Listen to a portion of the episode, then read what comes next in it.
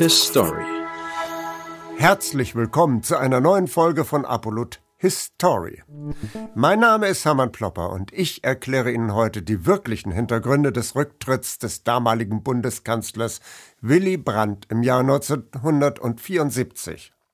Wenn Sie bislang geglaubt haben, Brandt sei über die Spionageaffäre Guillaume oder seine Frauengeschichten gestolpert, dann habe ich heute eine Überraschung für Sie in der Tasche. Eine hochkarätige Gesellschaft lauscht am 5. Juni 1972 im Sanders Theater ergriffen und befriedigt den Worten des deutschen Bundeskanzlers Willy Brandt. Der ehrwürdige Saal inmitten der Elite-Universität Harvard diente schon Winston Churchill und Martin Luther King als Bühne. Der Bundeskanzler Brandt hat gerade ein von der CDU-Opposition eingefädeltes Misstrauensvotum im Bonner Bundestag überstanden. Der unfaire Umsturzversuch seiner politischen Gegner beschert Brandt eine bislang ungeahnte Beliebtheit. Und auch hier, im Zentrum US-amerikanischer Gelehrsamkeit, wird Brandt seine Beliebtheit gleich zu erhöhen wissen. Er hat ein großes Geschenk mitgebracht, nämlich 150 Millionen deutsche Mark. Aus deutschen Steuergeldern finanziert. Es ist nun 25 Jahre her, dass über Deutschland und etliche andere Länder Westeuropas das Füllhorn von Geldmitteln aus dem berühmten Marshallplan ausgeschüttet wurde. Großzügig hatten die Amerikaner den Deutschen nach dem entscheidenden Kinnhaken wieder auf die Beine geholfen, mit Investitionsgeldern, aber im Zusammenhang mit dem Marshallplan auch mit Lebensmittelpaketen. Es ist tatsächlich eher selten, dass die Kriegsverlierer vom Sieger nicht restlos geplündert, gedemütigt und gebrandschatzt wurden, sondern Hilfe bekamen. Und 1972 ist der Westteil Deutschlands zu einer mächtigen Wirtschaftsnation aufgestiegen, und so mancher Bundesbürger stellt die Frage, ob die Amerikaner denn immer noch mit gigantischen Besatzungstruppen in der Bundesrepublik bleiben müssen? Doch Transatlantiker Brandt beschwört die Amerikaner in Harvard. In dieser Phase des Wandels ist Amerikas Gegenwart in Europa nötiger denn je.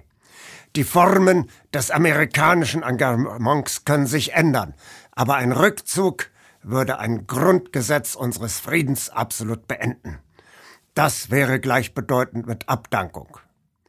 Und damit unsere amerikanischen Freunde gerne in Deutschland bleiben, verkündet Brandt, was mit den 150 Millionen D-Mark aus dem deutschen Volksvermögen geschehen wird. Die Amerikaner sollen mit dem Geld eine Stiftung gründen, die politische Analysen erstellen und die Studenten unterstützt. Das alles im Geiste der transatlantischen Freundschaft. Der Name der in Washington angemeldeten Stiftung soll die Beziehung zwischen Deutschland und dem Marshallplan in sich bergen. German Marshall Fund of the United States. Die Deutschen wollen keine Mitsprache bei der inhaltlichen Gestaltung der Stiftungsarbeit. Es ist eben ein Geschenk, ein kleines Dankeschön für die Starthilfe von 1947. Tatsächlich haben die Amerikaner die Deutschen nicht zu dieser Gabe drängen müssen. Der Harvard-Hochschullehrer Guido Goldmann bittet den deutschen Finanzminister Alex Möller um eine kleine Spende für sein Forschungsprojekt. Möller erklärt nach Rücksprache mit Brandt, dem verdutzten Goldmann, man wolle nicht kleckern, sondern gleich klotzen. Es gibt einige Millionen. Und der Deutsche Bundestag stimmt dieser Gabe von 150 Millionen D-Mark trotz der mit harten Bandagen geführten Grabenkämpfe rund um das Misstrauensvotum gegen Brandt einstimmig zu. Die USA-Lobby hat den Bonner Apparat mittlerweile fest im Griff. Der German Marshall Fund of the US soll mit den Jahren zu einer wichtigen Säule der weichen Macht in Deutschland werden. Auch hier sind die Anfänge bescheiden, mit vier hauptamtlichen Mitarbeitern und deutsch-amerikanischen Studienreisen, die in Washington als Kaffeefahrten bespöttelt werden.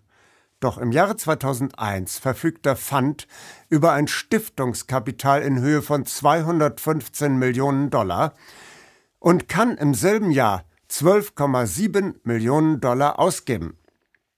Der German Marshall Fund of the US gründet 1981 die marktradikale Kaderschmiede mit dem Namen Institute for International Economics. Das Marshall Memorial Fellowship sponsert achtwöchige Bildungsreisen für Nachwuchsführer im Alter zwischen 25 und 35 Jahren. Dazu gibt es Zuschüsse für Studierende, die wissenschaftliche Abhandlungen über transatlantische Beziehungen schreiben. Der Geldsegen aus Germany reißt nicht mehr ab. Helmut Kohl und alle Abgeordneten des Deutschen Bundestages, also auch die frisch gewählten Parlamentarier der Grünen Fraktion, stimmen im Dezember 1985 einer Gabe von 40 Millionen Dollar an den German Marshall Fund zu. Und im November 2000 stimmen alle Abgeordneten einer weiteren Schenkung in Höhe von 15 Millionen D-Mark an die Washingtoner Stiftung zu. Also müssen neben den Grünen auch alle Abgeordneten der PDS diesem Transfer zugestimmt haben. Der Mauerfall und der Zusammenbruch des kommunistischen Ostblocks weisen dem German Marshall Fund of the US ganz neue Tätigkeitsfelder zu. Bereits vor dem Mauerfall unterhielten die GMF-Leute Kontakte in die DDR und zur polnischen Gewerkschaftsbewegung Solidarność. Der damalige GMF-Präsident Frank Loy sagte, nur zwei Organisationen engagierten sich in Osteuropa, um die Demokratie voranzubringen. Das George Soros Open Society Institute und der German Marshall Fund. Zitat Ende. Das kann der German Marshall Fund auf Dauer nicht alleine schultern. Also fungiert der GMF vornehmlich als Ideengeber. Die Stiftung bestimmt, in welchem Land die amerikanische Vorherrschaft mit welchen Mitteln durchgesetzt werden kann. In Ungarn entsteht auf diese Weise die Democracy After Communism Foundation, in Serbien ein Balkan Trust for Democracy, in Rumänien der Black Sea Trust. Es ist immer das gleiche Muster. Der Marshall Fund bringt das Know-how und ein bisschen Geld sowie Kontakte mit. Die Leute vor Ort eröffnen ein Büro, engagieren Mitarbeiter aus der Region und die Regierung des Gastgeberlandes sorgt für eine langfristige Finanzierung der neuen Stiftungen durch Steuergeldern. Mit einem Minimum an Startgeldern geht eine Lawine von Gründungen in der Region los. Die Software amerikanischer Governance verkörpert sich durch die Geld- und Machtmittel aus der Region. Heute ist aus Willy Brandts Jubiläumsgeschenk eine mächtige Institution geworden. Die Fangarme des Marshall Fund reichen weit nach Osten, in die Türkei, in den Kaukasus, ja sogar nach Indien und China. Die Vermittlung der neuen Kader im Osten läuft über dieses Netzwerk.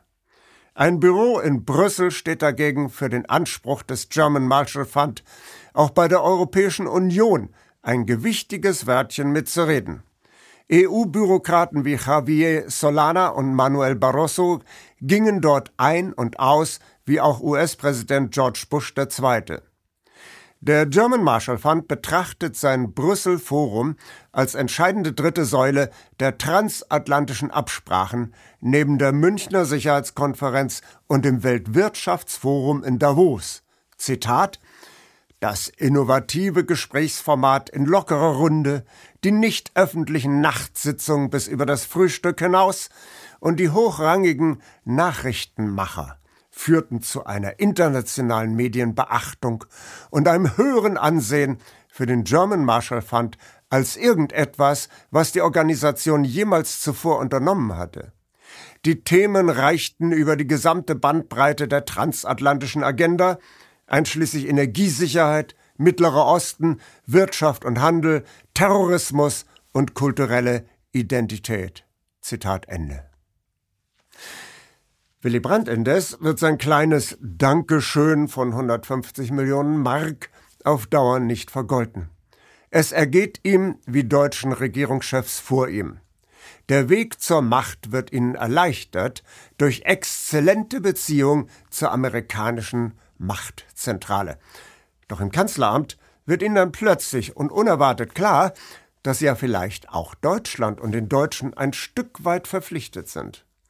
Adenauer war entfernt verschwägert mit John McCloy und Adenauer pries seine Freundschaft mit dem US-Außenminister John Foster Dulles, dem Mann mit der massiven Vergeltung. Das hielt den Bundeskanzler jedoch nicht davon ab, sich de Gaulle stark anzunähern und die transatlantische Bande zu lockern. Erhard will von de Gaulle wiederum nichts wissen, ist aber irgendwann auch nicht mehr bereit, die ständig erhöhten Schutzgeldforderungen der Amerikaner noch weiter zu bedienen. Also muss auch er gehen. Die Umstände des Machtverlustes von Willy Brandt wiederum verdienen, mysteriös genannt zu werden. Brandt erklärte am 5. Mai 1974 seinen Rücktritt als Bundeskanzler. Angeblich war der Sozialdemokrat zurückgetreten, weil der DDR-Spion Günther Guillaume einer seiner wichtigsten Berater gewesen war. Dass Guillaume nicht rechtzeitig enttarnt wurde, dafür sind nach menschlichem Ermessen doch wohl eher die westlichen Geheimdienste verantwortlich zu machen. Und deren oberster Dienstherr war der damalige Innenminister Hans-Dietrich Genscher, im Insider-Jargon auch Tricky Dicky genannt. Doch Tricky Dicky Genscher trat nicht zurück. Vielmehr stieg er nach Brandtsturz sogar zum neuen Bundesaußenminister auf. Zufälle gibt das, die gibt das gar nicht. Brandts Sturz hat einen tieferen Hintergrund, der natürlich nicht so gut in die Klatsch- und Drahtspalten deutscher Qualitätsmedien passte. Gucken wir uns also die weltpolitische Situation des frühen, der frühen 1970er Jahre etwas genauer an. Man kann an dieser Stelle an die Überlegungen Brzezinskis erinnern. Demzufolge knüpfen die USA viele Netzwerke weltweit, um sich ein Vasallensystem zu schaffen, das im Fall einer Schwächung der amerikanischen Macht die Pax Amerikaner am Leben erhält. Seit dem Zweiten Weltkrieg war der amerikanische Anteil an der Weltwirtschaft von 50 Prozent auf 20 Prozent abgesunken. Und wie ein störrisches Kind, das, wenn es ein Spiel verliert, wütend mit den Füßen aufstampft und schreit, das gilt nicht, so wollten auch die Amerikaner nichts mehr von ihrem geliebten Freihandel wissen, sobald die Attraktivität ihrer eigenen Waren auf dem Weltmarkt dahinschwand. Weil Deutschland den amerikanischen Markt mit Waren made in Germany überrannte, erzwangen die Amerikaner eine künstliche Aufwertung der D-Mark um sage und schreibe 16 Prozent, damit deutsche Waren auf dem US-Markt um 16 Prozent teurer werden. Und weil die USA im Vietnamkrieg Geld ohne Ende versenkt haben, sollten die Deutschen für die Kosten der US-Besatzungstruppen in Deutschland aufkommen, und dann auch noch den Fuhrpark der Army in Deutschland auf eigene Kosten reparieren lassen. Und um den großen Bruder aus Übersee friedlich zu stimmen, kauft die Bundesregierung noch für 1,2 Milliarden Dollar Rüstungsgüter aus den USA, die sie gar nicht so dringend benötigt. Als im Oktober 1973 in Palästina der Yom Kippur-Krieg ausbricht, stellt sich die US-Regierung bedingungslos hinter Israel. Die westeuropäischen Regierungen bewahren dagegen Neutralität. Das finden US-Präsident Nixon und sein Außenminister, der Council on Foreign Relations Chefideologe Henry Kissinger, gar nicht gut. Letzterer droht den Europäern mit dem Abzug der Besatzungstruppen. Kanzler Brandt wird im April und erneut im September 1973 zum Rapport bei Nixon einbestellt, und Brandt ist nicht mehr länger brav. Ein wackerer Hofchronist der Pax Amerikaner weiß es in folgende kluge Worte zu fassen. Zitat Das selbstbewusste Auftreten des Friedensnobelpreisträgers Brandt, der Begriffe wie emanzipierte Partnerschaft und regionale Eigenverantwortung verwendete, förderte nicht das Verständnis zwischen den beiden Staatsmännern. Zitat Ende. Der Konflikt zwischen der US-Administration und einigen europäischen Regierungen, insbesondere Frankreichs, eskaliert im Jahr 1974 weiter.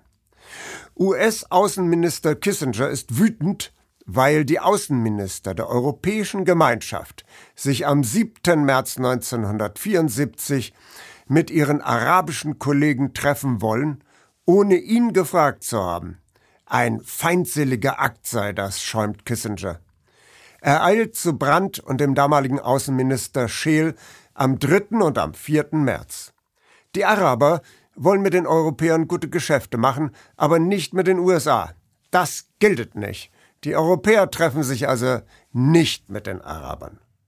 Und die europäischen Außenminister müssen in einer außerordentlichen Versammlung in Schloss Gymnich im Rheinland am 20. und am 21. April 1974 ihre Extrahausaufgaben erledigen.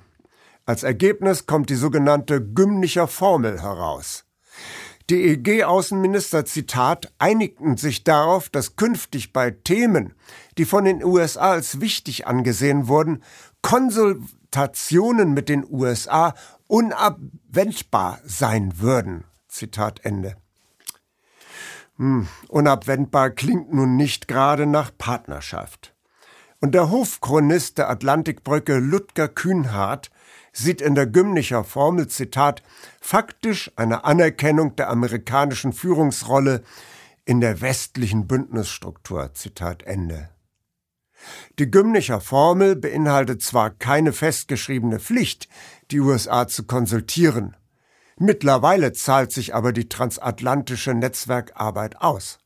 Frankreich lehnt nun ab, die USA wegen der arabisch-europäischen Gespräche um Erlaubnis zu fragen woraufhin Deutschland und Großbritannien diese Gespräche gar nicht mehr durchführen wollen. Frankreich als europäischer Rivale der USA ist geschwächt, denn Staatspräsident Pompidou ist am 2. April gestorben. Und so wird dann die Atlantische Deklaration, eine endgültige Festschreibung der Gymnicher Formel, am 26. Juni 1974 im Beisein von Präsident Nixon in Brüssel von allen EG-Staaten und den USA unterschrieben. Nixon kann im Juni 1974 also doppelt zufrieden sein. Denn der selbstbewusste Willy Brandt ist als Kanzler zurückgetreten. An seiner Stelle unterschreibt der kantige Helmut Schmidt die Atlantische Deklaration. Denn Schmidt, Zitat, wurde in Washington als Atlantiker geschätzt, Zitat Ende.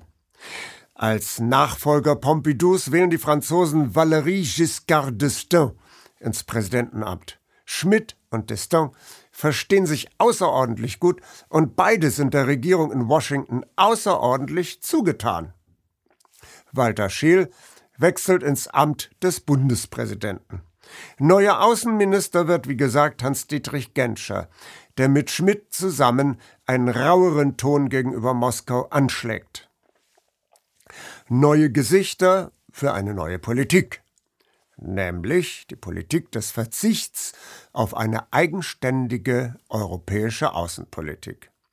Entscheidend dafür ist die Beeinflussung der deutschen Politik durch unzählige USA-orientierte Lobbyorganisationen in Deutschland. Die deutsche Regierung hat dafür gesorgt, dass ab 1973 Großbritannien in die Europäische Gemeinschaft aufgenommen wird. Großbritanniens Außenpolitik ist traditionell deckungsgleich mit der Außenpolitik der USA. Nun können Großbritannien und Deutschland das immer wieder eigenwillige Frankreich endlich in die Zange nehmen. Wir lernen aus der Geschichte, wie wir die Zukunft besser machen. His Story. Danke, dass Sie Apolut eingeschaltet haben. Wir sind ein unabhängiges Presseportal. Uns geht es um Meinungsvielfalt, Toleranz und einen möglichst breiten Debattenraum, denn nur so funktioniert Demokratie. Unsere Arbeit ist technisch aufwendig und kostet Geld. Da Sie immer wieder hier sind, unterstützen Sie Apolut am effektivsten mit einem Dauerauftrag. Mehr Infos auf apolut.net/unterstützen. Apolut ist keine Einbahnstraße. Lassen Sie uns in Kontakt bleiben. Abonnieren Sie den Apolut Newsletter, so verpassen Sie nichts. Registrieren Sie sich auf apolut.net/newsletter. Natürlich gibt es Apolut auch als App. Einfach auf apolut.net/app runterladen und mobil auf dem Laufenden bleiben. Apolut. Das denke ich auch.